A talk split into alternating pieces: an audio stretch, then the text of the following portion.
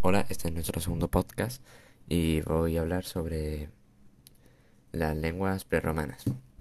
Bueno, pues las lenguas prerromanas son todas aquellas son todas aquellas lenguas que se hablaban en la península ibérica antes de que antes de la llegada del Imperio Romano a la península ibérica en el siglo 218 antes de Cristo.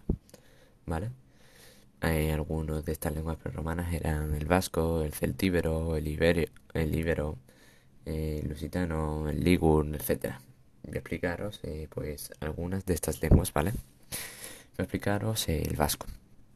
El vasco, pues, el origen del vasco es un tema muy controvertido que ha dado lugar a numerosas hipótesis sobre su origen. Y hasta la fecha ninguna de ellas es concluyente y está del todo terminada de probar. Pues un, hecho notable es que la lengua ancestral de los vascos es el idioma protoeuskera, ¿vale? Y es la, y es la única lengua pero indoeuropea de Europa que ha sobrevivido hasta la actualidad.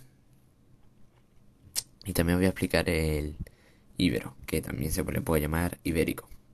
Pues el ibérico fue una lengua paleohispánica ¿vale? Esto significa que es una familia de lenguas, ¿vale? Es, esta lengua era hablada por los íberos en toda la costa mediterránea peninsular. Su extensión pues iría desde el río Erault en Francia hasta eh, el sur de Porcuna, que está en Jaén.